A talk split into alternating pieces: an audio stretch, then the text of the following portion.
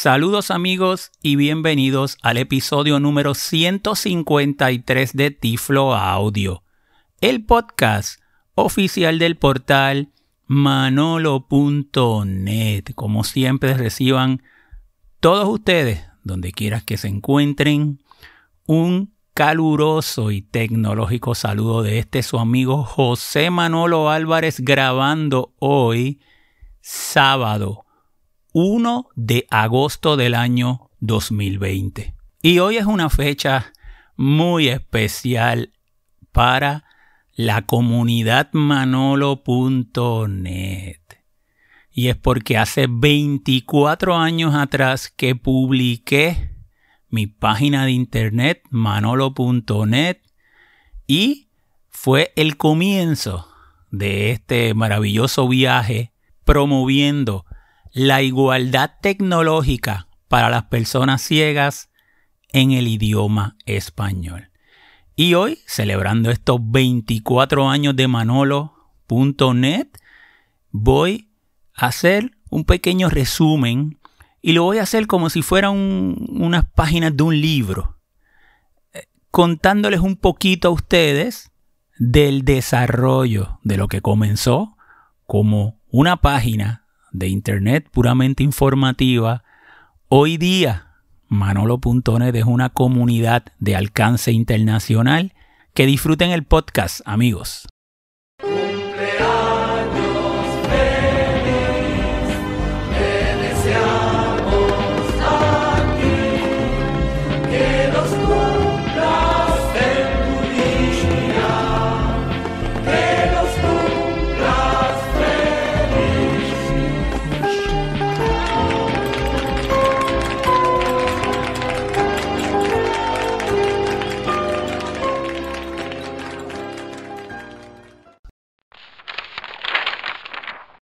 Dedicatoria de mi portal manolo.net.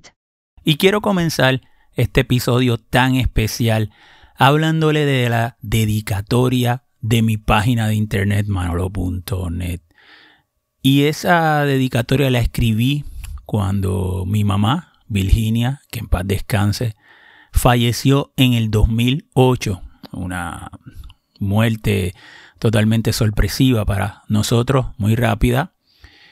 Y en ese momento eh, decidí que ese trabajo que estaba haciendo en manolo.net tenía que dedicárselo a ella porque ella era la razón de ser de todo lo que yo había alcanzado y lo que he alcanzado en mi vida. Así que esa dedicatoria eh, fue para mami y fue muy bonita porque me sirvió para escribir y sentir, eh, poder plasmar de una manera por escrito ese sentimiento tan bonito. Tengo eh, los mejores recuerdos de mami. Siempre, mami siempre creyó en mí. Mami siempre era esta persona que buscaba lo mejor para mí. Y mi mamá no, no, no tuvo estudios universitarios. Mi mamá tenía el instinto maternal que guiaba el que quería siempre lo mejor para su hijo. Así que luego, en el año 2000, 17, un año muy eh, duro para mí, ya que murió mi hermana, Mayra, y también murió mi papá. Y el 2017 también fue una María por Puerto Rico, así que fue un año eh, muy difícil.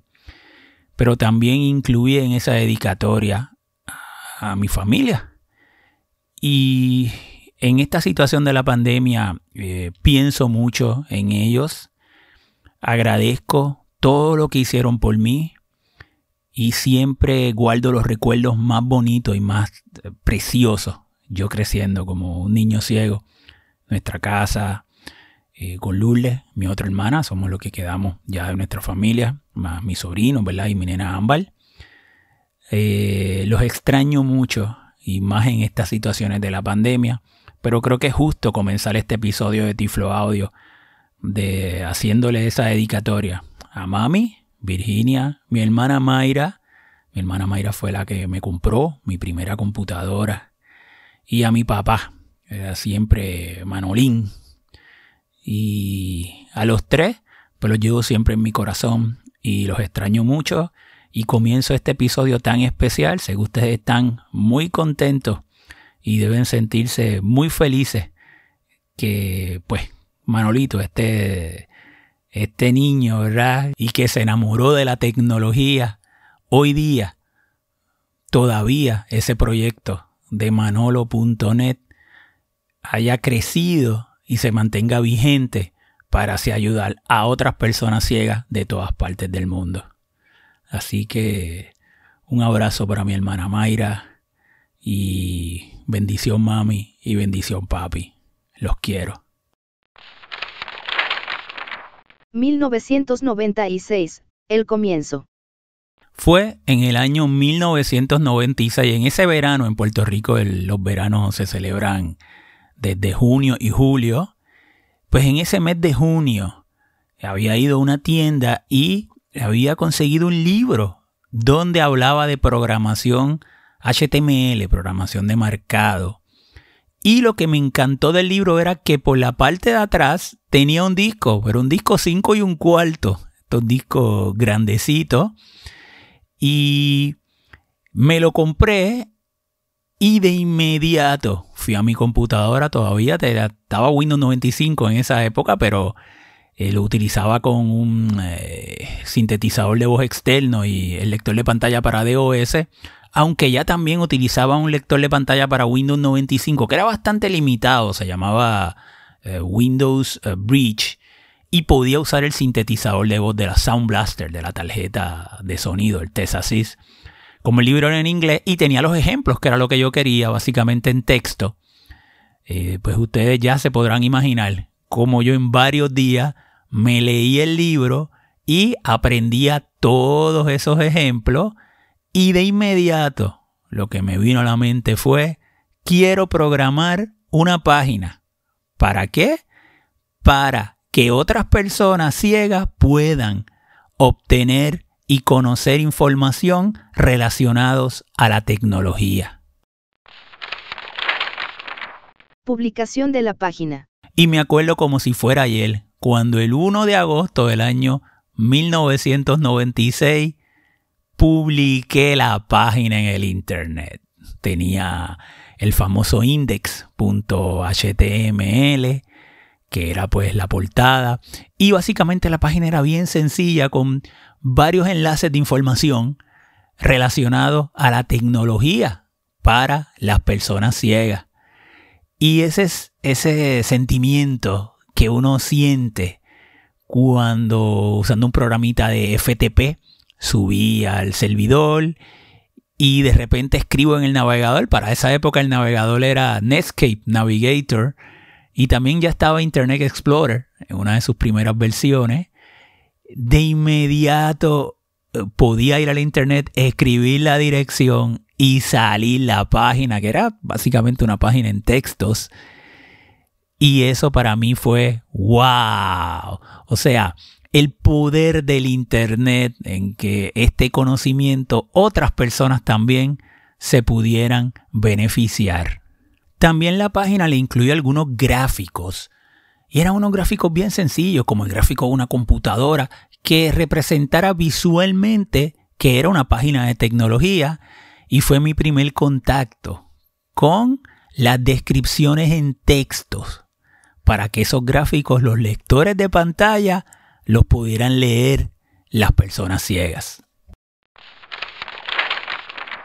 Las primeras visitas a la página. Una vez ya la página estaba en vivo en el Internet, yo bien feliz se lo decía a mis amistades, a mis familiares, pero para esa época, en el 1996, no era común que la gente tuviera acceso al Internet y navegara el Internet, el World Wide Web. Así que fue a la universidad y a varios de mis pasados profesores del área de programación les comenté de la idea. Dije, pues deja ahí las personas con conocimiento técnico, ¿verdad?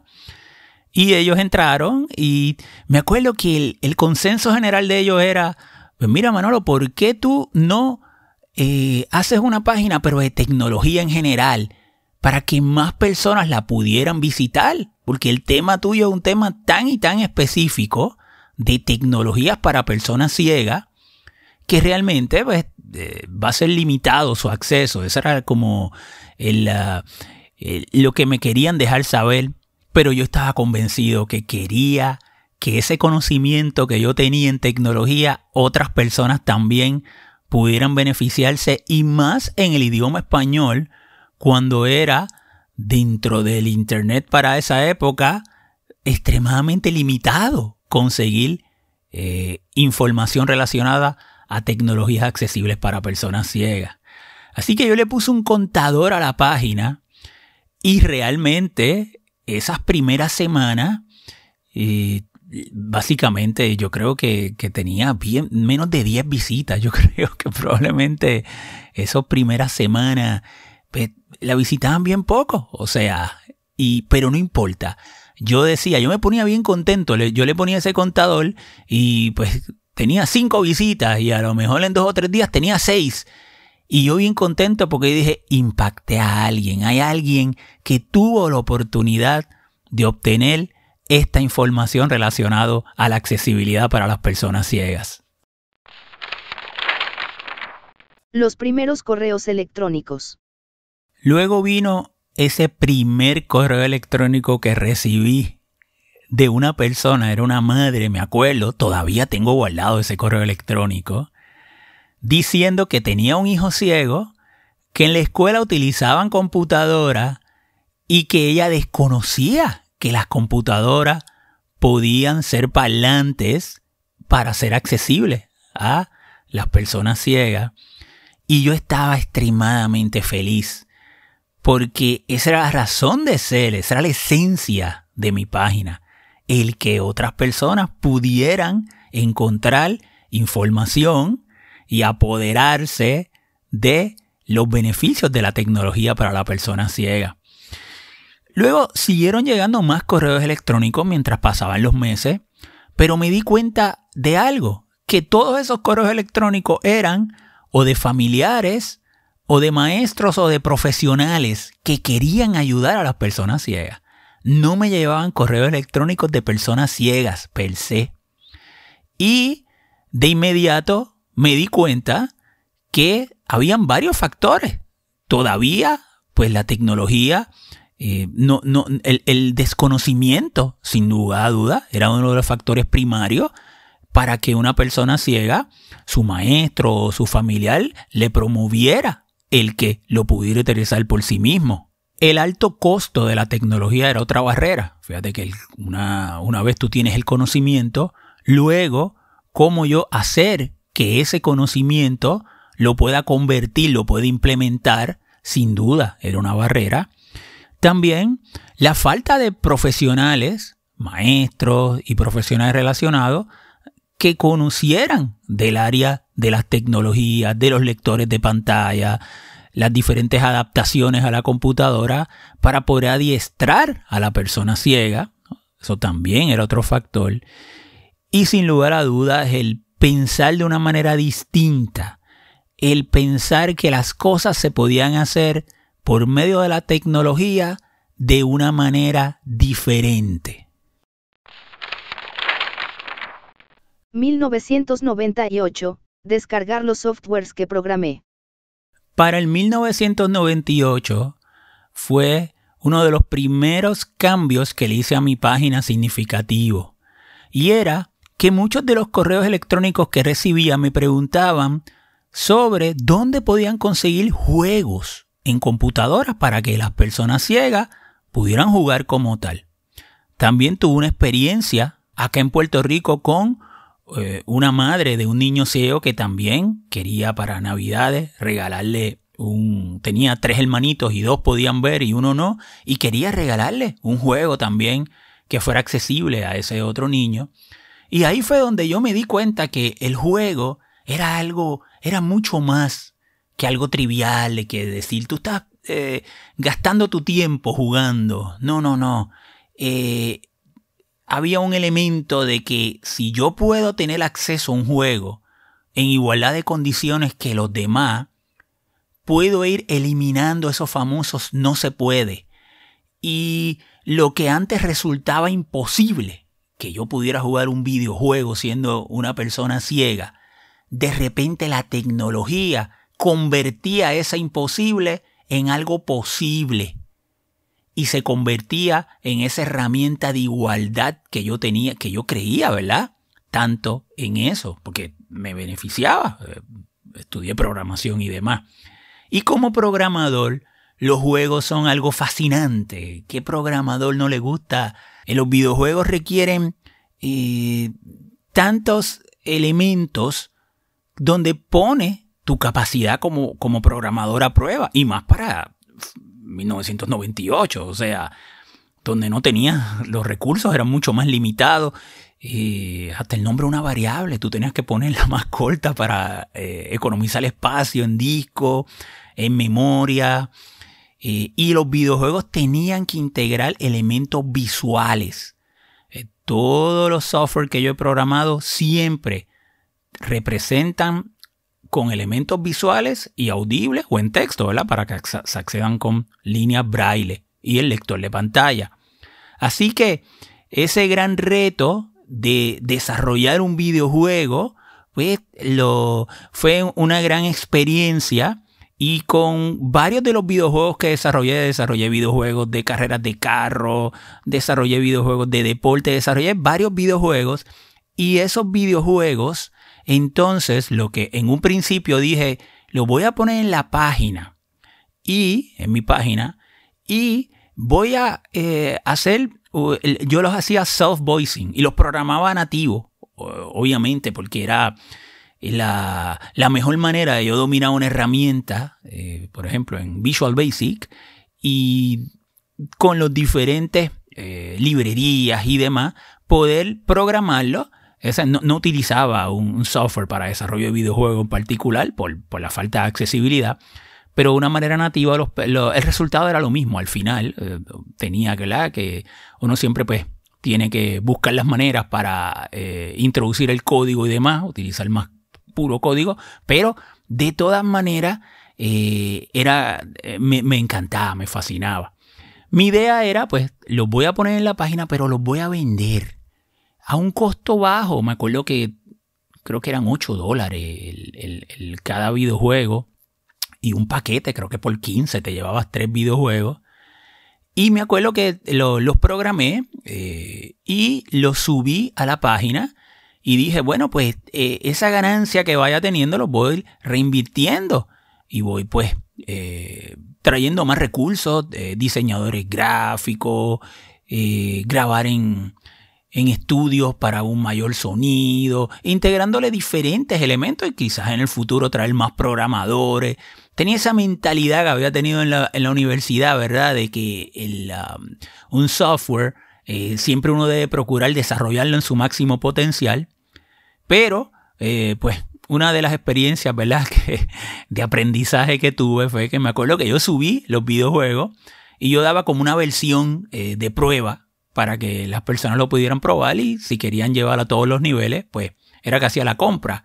Pero al pasar, pasaba el tiempo y yo veía que los juegos se descargaban en el contador, pero realmente nadie los compraba. Y yo pues comencé a pensar, tengo que buscar alguna estrategia y demás, porque pues sin lugar a dudas, si yo quiero desarrollarlo, ¿verdad? Y mejorarlo, pero sí había constantemente un aumento. O sea, la, descarga y las visitas a la página fueron exponencial. Y me entero entonces eh, que realmente el software me lo habían pirateado. y eh, lo, distribuían eh, y con el pasar de los meses y demás, una vez me doy cuenta, ¿verdad?, de que el software había sido, los, juegos habían pirateado, lo primero que hice fue, bueno, pues voy a establecer un sistema de registro para la compra que sea más estricto. Y comencé a programar y dije, no, no, no puede ser. O sea, pues yo pensé que, que no, que realmente pues era suficiente el que había hecho. Pero de inmediato, como la semana, dos semanas, me doy cuenta de que estaba gastando demasiado de mucho tiempo y recursos en tratar de desarrollar un sistema de seguridad para que no se copiara los juegos. Así que sencillamente eh, en ese momento tomé la decisión de dejar de desarrollar los juegos como tal de, con esa mentalidad comercial.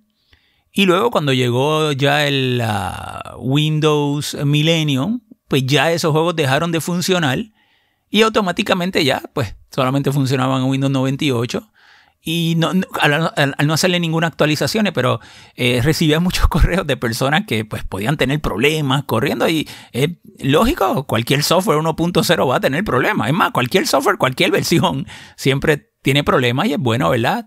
Eh, el uno recibir esa retroinformación para mejorarlo, pero pues de ninguna manera, o sea, yo podía continuar pues desarrollando, invirtiendo tiempo y desarrollando los juegos y no tener ningún tipo de ingreso para poder invertir en el mismo. Así que eh, de esa manera, pues los juegos eh, no se siguieron desarrollando para su descarga, pero lo que hice fue que entonces los seguí desarrollando, pero eh, para uso interno.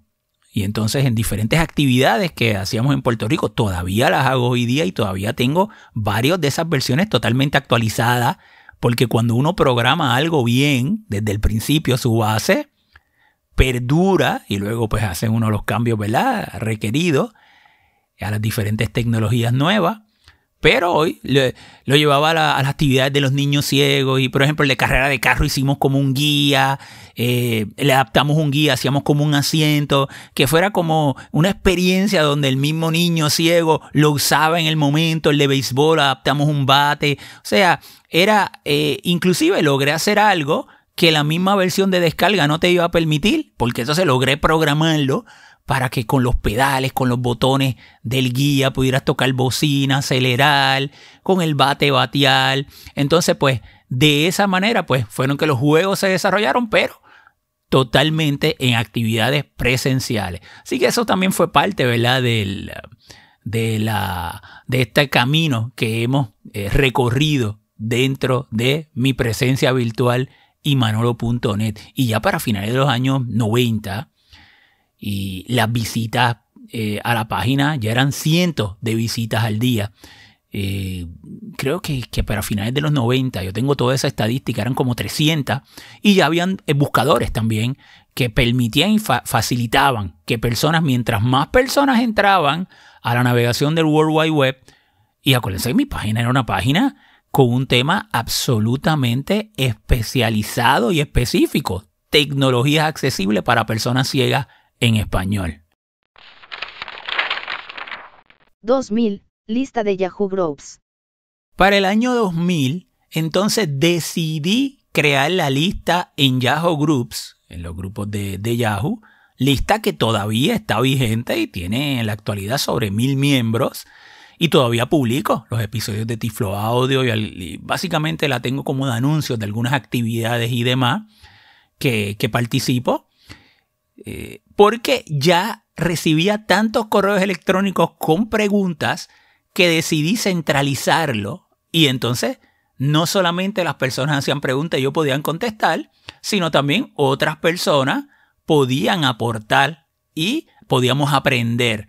Así que eh, la lista de Yahoo Groups en el año 2000, o sea que ya tiene 20 años, todavía vigente, fue, es una de las primeras iniciativas de tratar de centralizar muchas preguntas y que más personas se pudieran beneficiar y por el email, que era absolutamente popular en esos tiempos. 2001, programa radial por Internet. En el año 2001 ocurrió un, evento importante ya que comencé mi programa radial de tecnología por Internet. Se llamó Tecnovisión y se transmitía por la emisora de radio ACB Radio, que es de la American Council for the Blind, una de las organizaciones de personas ciegas, que había recién inaugurado su emisora de radio totalmente por internet. La persona que estaba a cargo de esa emisora lo es Jonathan Mosen, una persona muy conocida en el ámbito de las personas ciegas, en el ámbito de la tecnología para las personas ciegas, una persona ciega de Nueva Zelanda. ha trabajado para la industria y ha trabajado en, diferentes puestos relacionados a tecnologías para personas ciegas.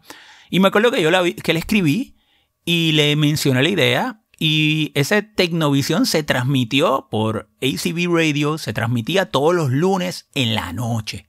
Era media hora y era el programa de tecnología en español.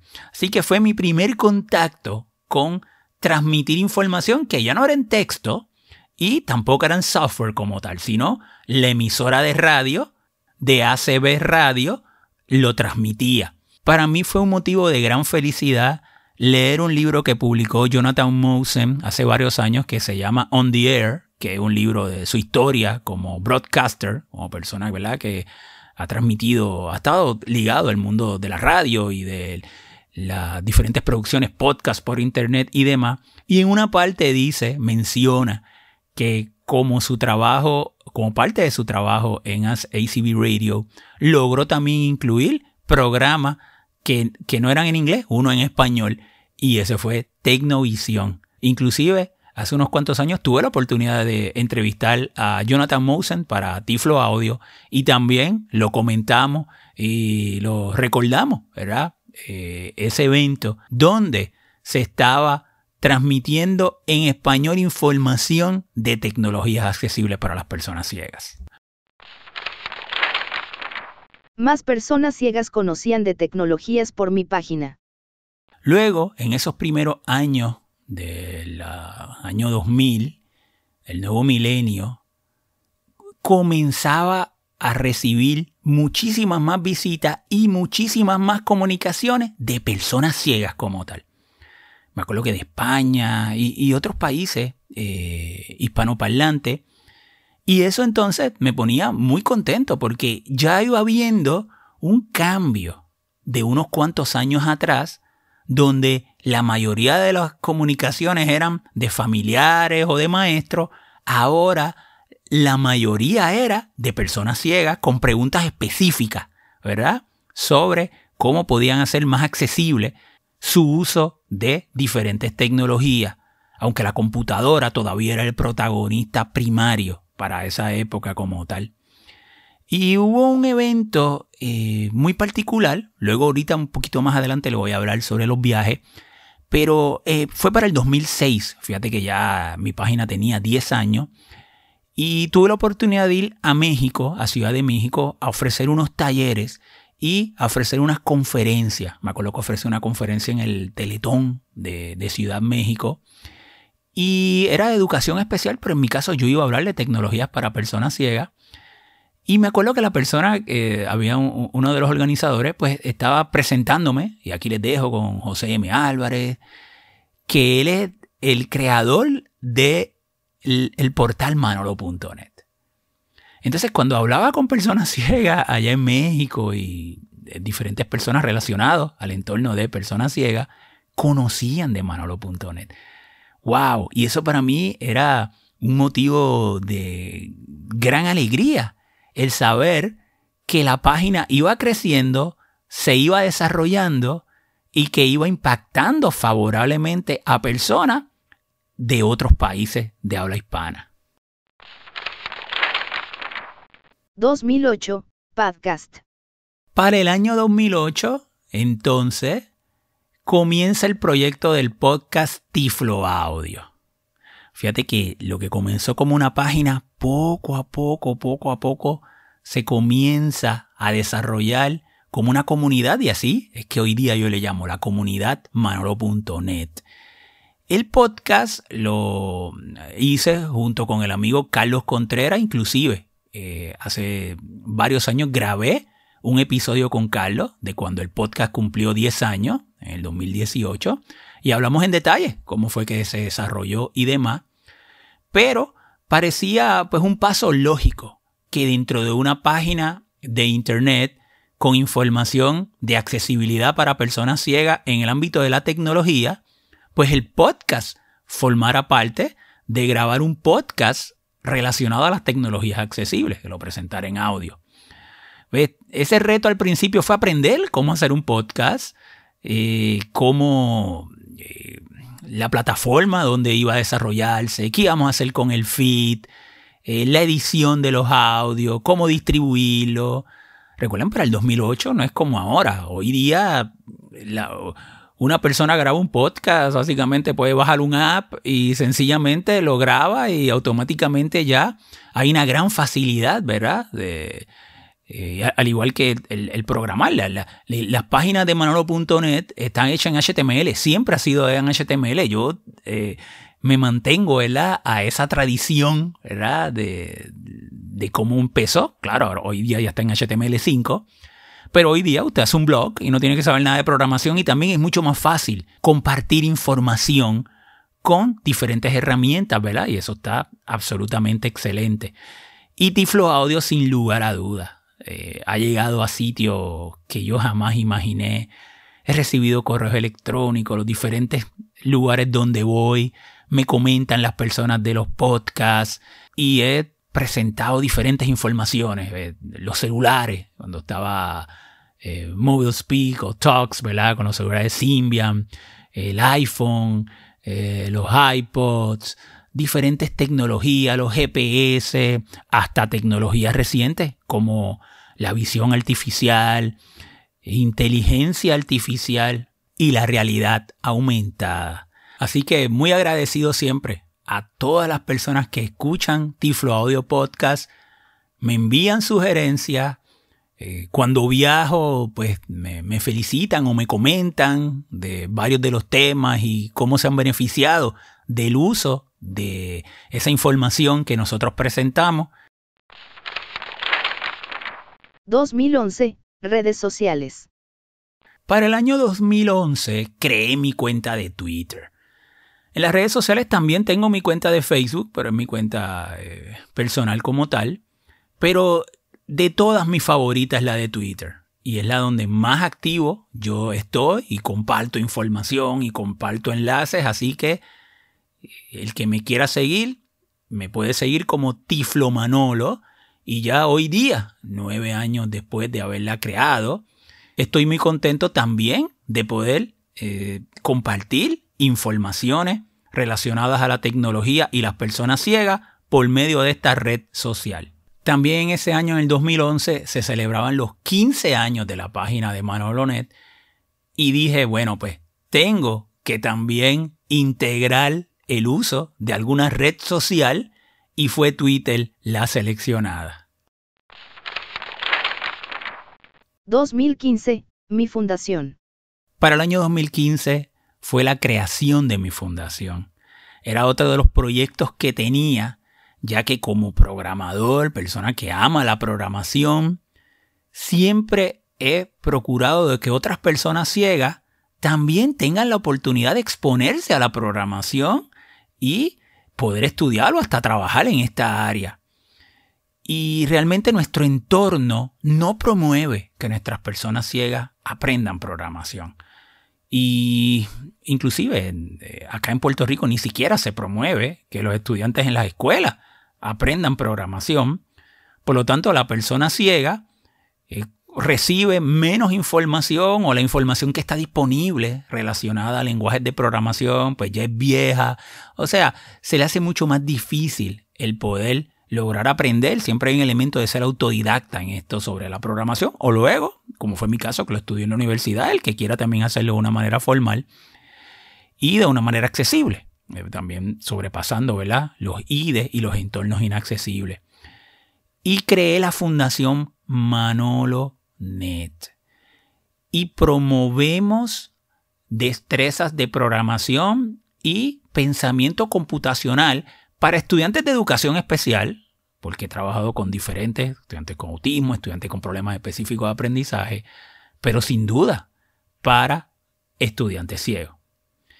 Y ha sido una satisfacción el, el, poder viajar, aunque ahorita voy a hablarle un poquito sobre los viajes, y el poder desarrollar actividades, campamentos de verano de programación, campamentos virtuales de programación. Así que ya tiene cinco años la Fundación Malononet. Todos sus servicios eh, son servicios libres de costo y tiene su página de internet que al final, fíjate que yo seguía creando más páginas. Eh, con Tiflo Audio creé su propia página, ahora la fundación que es lo que hoy día es la gran comunidad manolo.net. Y la fundación, eh, yo realmente tenía la idea y fui al Departamento de Educación aquí en Puerto Rico y le presenté eh, una propuesta para enseñar programación a nuestros estudiantes en las escuelas, a todos nuestros estudiantes, pero que fuera accesible para los estudiantes ciegos. Y esas son esas reuniones que, tú vas, y no es que te dicen que no, ¿verdad? Cuando tú vas a una reunión y presentas a veces una idea, una propuesta, te dicen que no. Pero en esta eh, reunión, realmente las personas ni siquiera me entendieron lo que yo quería desarrollar. Y me acuerdo que eh, llegué a casa, le dije a mi esposa y a mi nena, Ambal tenía 10 años para eso, y les dije, se acabó, ya me cansé de llevar esta propuesta y tratar de promover esto por diferentes organizaciones y entidades, lo voy a hacer yo mismo. Yo mismo voy a hacer mi fundación y voy a promover la programación y que estudiantes ciegos tengan esa oportunidad. Y así fue que finalmente eh, fui al Departamento de Estado e inscribí la Fundación Manolonet. 2017, Inclusion Code. En el año 2017, entonces, programé una herramienta, Inclusion Code, que sirviera para apoyar el aprendizaje de destrezas básicas de programación en HTML, programación web, para utilizarlo como parte de los adiestramientos de la fundación. ¿Por qué? Bueno, porque cuando tienes una persona que no sabe nada de programación y vas a enseñarle código, HTML eh, es excelente porque nos enseña unas reglas, reglas muy estrictas, pero a la misma vez eso que programamos lo podemos llevar al navegador y verlo rápido, visualizarlo rápido. Y de igual manera, más adelante se utiliza el CSS y, por ejemplo, pues programación como tal en JavaScript y demás. Por lo tanto, Inclusion Code es un software para Windows, es accesible y cada vez que dábamos talleres, entonces usábamos todo el mismo software para hacer uniforme que fuera accesible a lectores de pantalla, pero personas Cualquier persona lo pudiera utilizar y los resultados han sido maravillosos.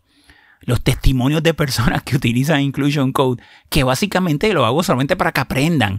Inclusion Code no está hecho para que se convierta en un IDE, que tú lo uses siempre, sino tú aprendiste, máxime unos adiestramientos que yo estoy dando para que todo el mundo siga los mismos pasos y podamos una vez hagamos el código ir al navegador del mismo programa, las diferentes funciones ¿verdad? que tiene de accesibilidad pero personas me escriben, personas me escriben que han hecho páginas, inclusioncode.com, donde se puede descargar para Windows. Pero al final le voy a dar todas las direcciones de todo lo que es la comunidad manolo.net.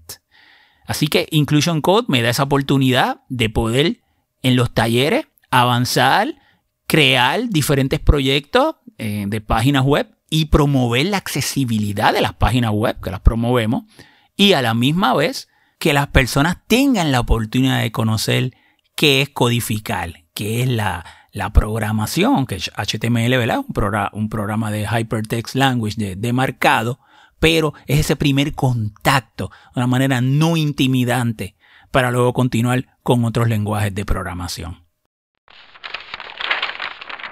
2018, Tiflo Audio App. Para el año 2018, entonces, entra a la comunidad de manolo.net el app de Tiflo Audio. ¿Por qué? Bueno, porque todavía los podcasts, fíjate que fueron, eh, eh, se cumplieron en el décimo aniversario de, Tiflo Audio del podcast en el 2018, pero todavía tú conocías personas ciegas que no entendían bien cómo era suscribirse un podcast, la manera en que podían accederlo. Entonces, pues decidí el desarrollar esta aplicación para que ya sea desde el iPhone, desde el iPad o desde Android, sencillamente hacer alguna lista con todos los episodios de Tiflo Audio, lo seleccione, le, da tiene un reproductor accesible y lo puedes escuchar directamente, porque para mí lo más importante es que tú puedas tener acceso a la información. El que lo pueda acceder desde cualquier programa eh, donde, de gestión de podcast, no hay problema, se suscribe. O puedes ir a la misma página tifloaudio.com pero también tenemos el app. Así que Usted puede ir ahora mismo, ya sea al App Store o al Play Store si usa Android, escribe Tiflo Audio y puede descargar el app que es totalmente gratuita para escuchar directamente nuestros episodios. El año 2018 y mis viajes. Yo quiero aprovechar este año 2018 para traerlo como ejemplo, como un resumen de la gran oportunidad que he tenido de poder viajar.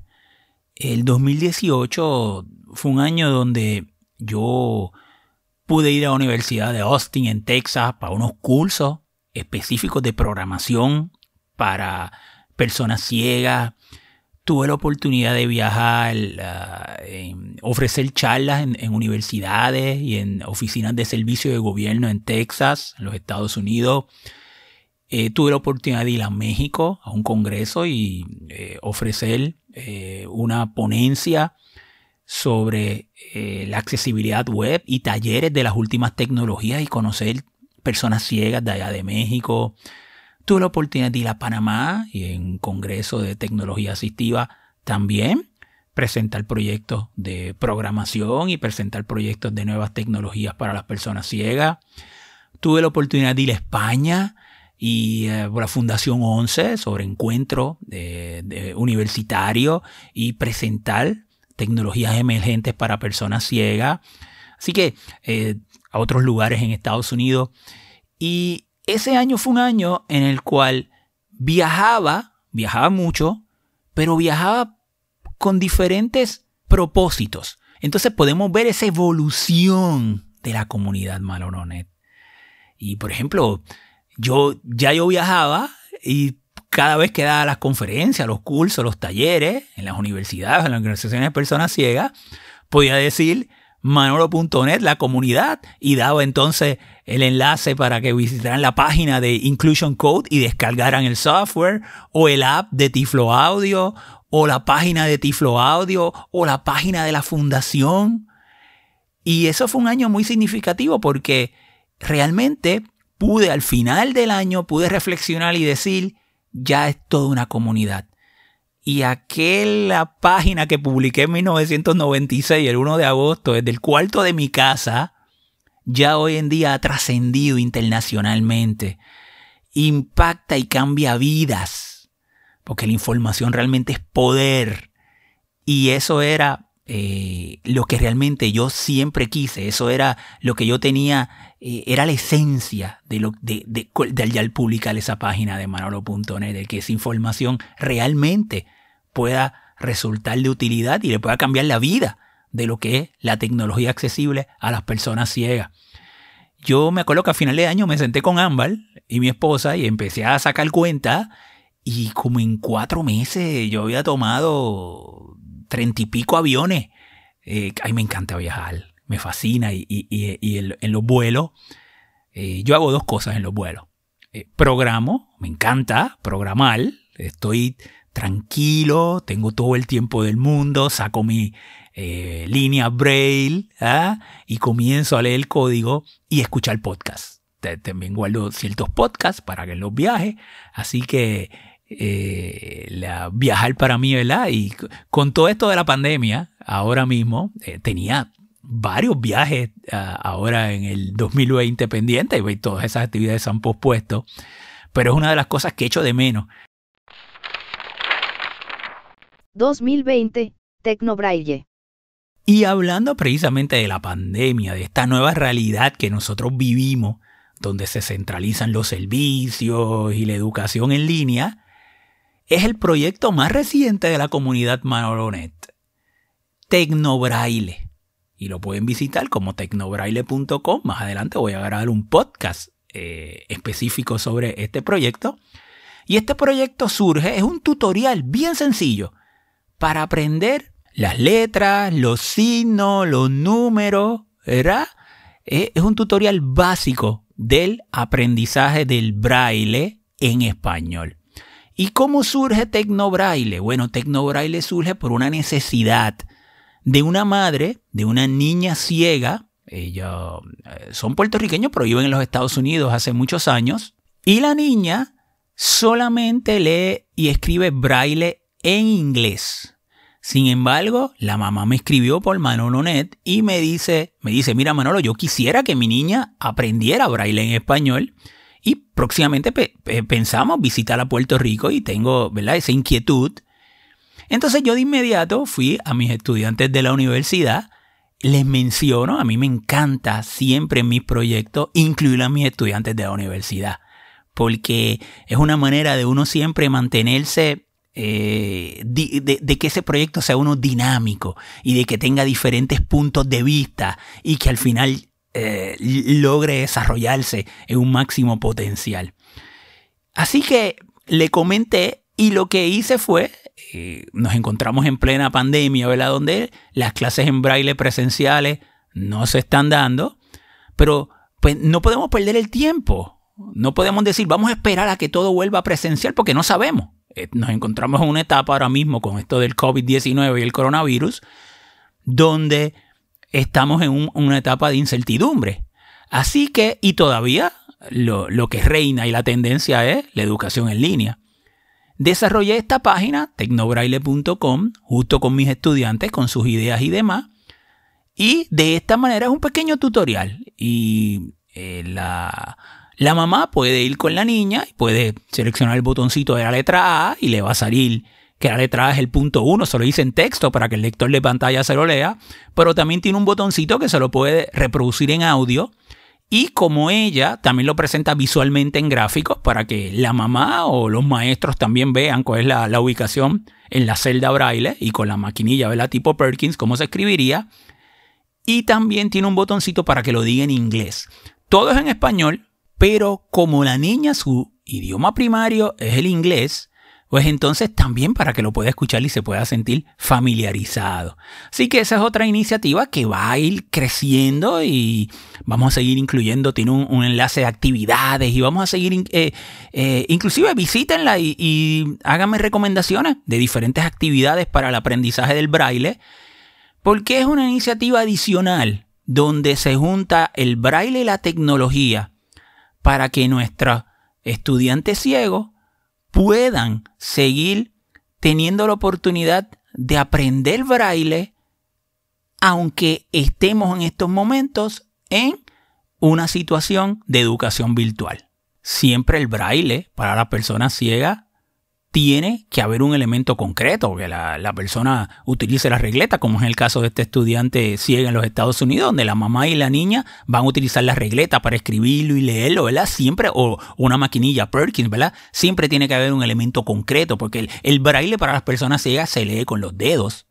Pero con nuestra nueva situación, no podemos decir, bueno, como el braille se enseña solamente presencial, pues no se le enseña no, no, e, es, la otra manera de nosotros poder siempre apoyar esa destreza que es fundamental, el aprender a leer y escribir en braille para todas las personas ciegas.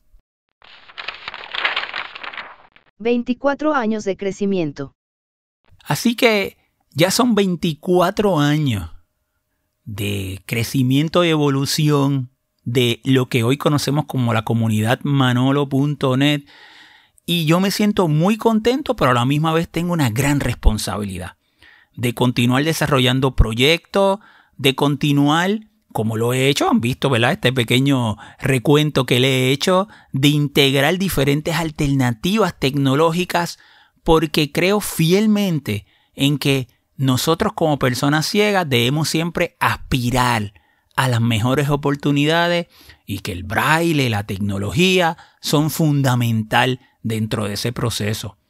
A la misma vez, mirando hacia atrás, eh, me han sucedido eh, experiencias maravillosas, como reconocimientos que me hacen eh, en Puerto Rico e internacionalmente.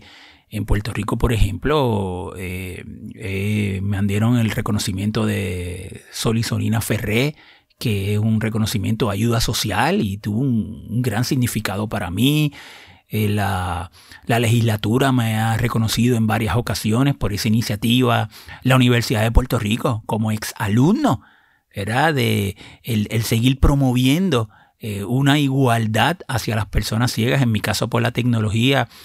eh, en, el Departamento de Educación, hay una escuela eh, en Peñuela, donde tienen una medalla de educación especial que tiene mi nombre.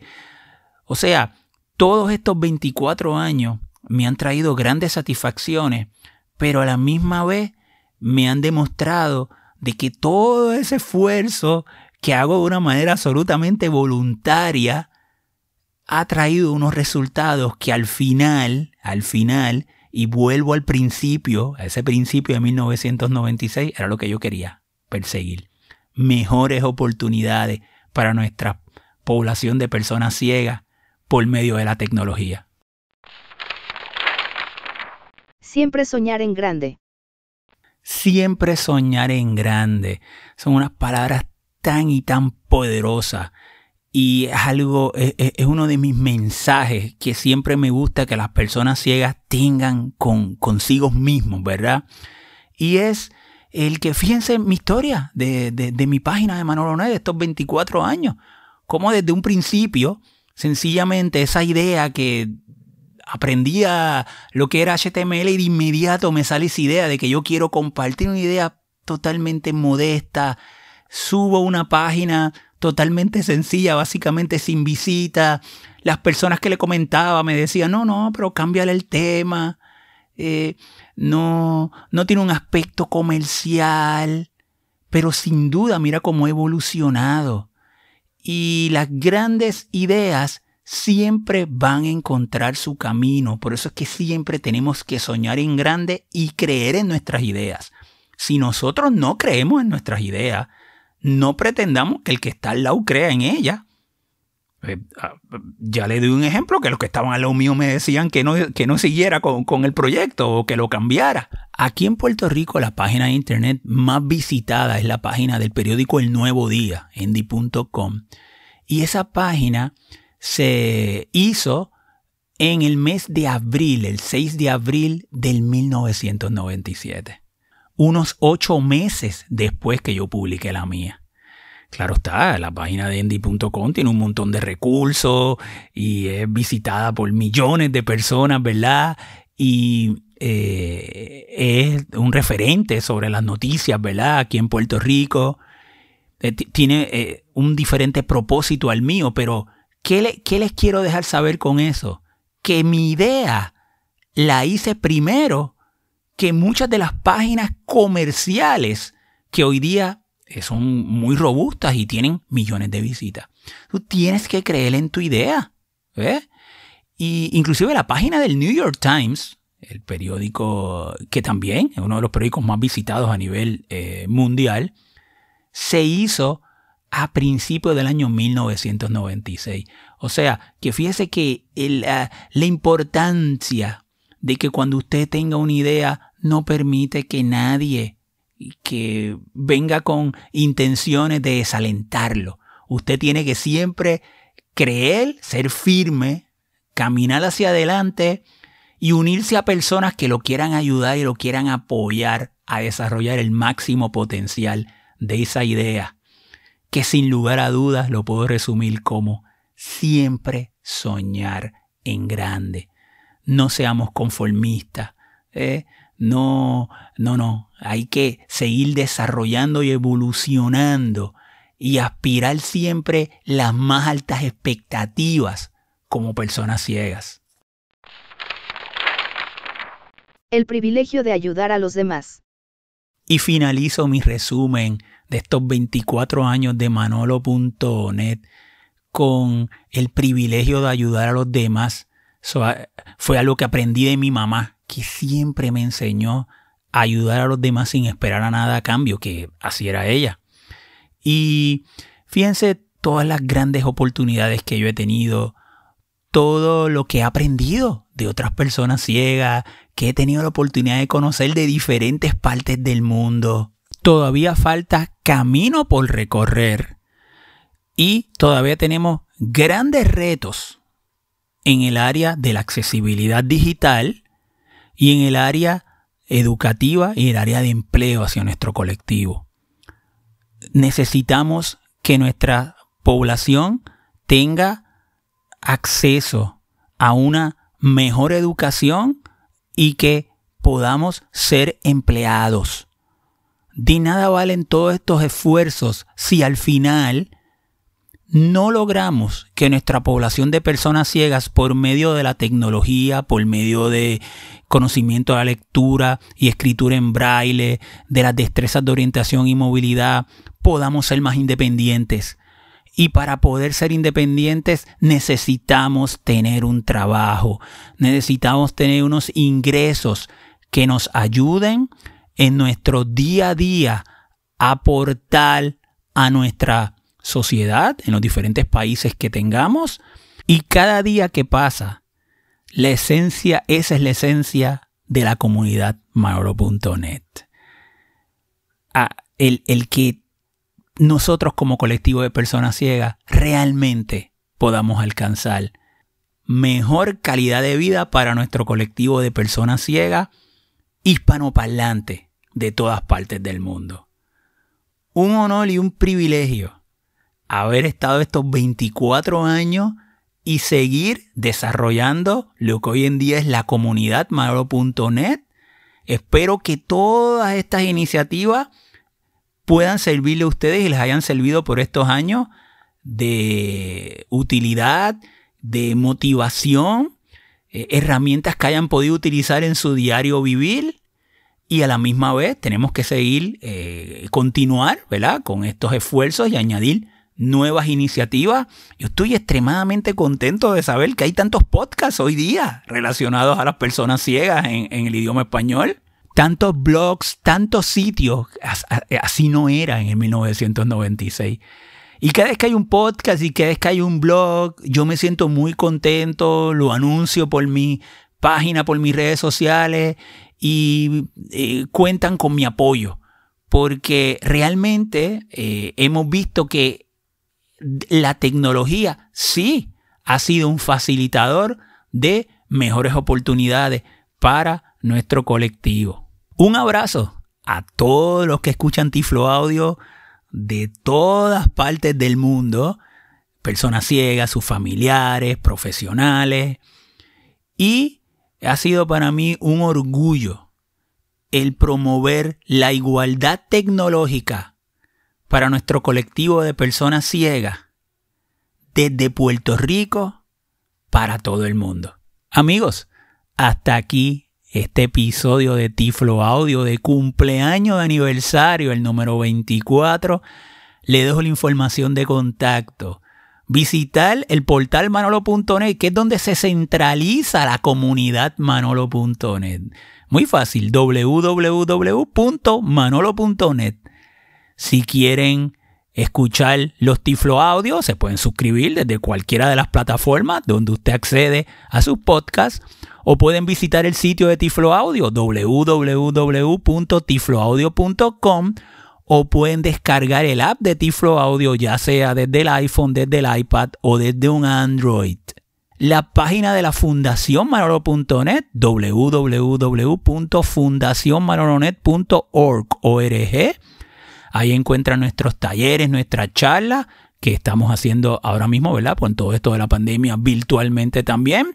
Nuestros proyectos, pueden descargar el software de Inclusion Code www.inclusioncode.com. Se lo voy a deletrear. www.inclusion como inclusión code.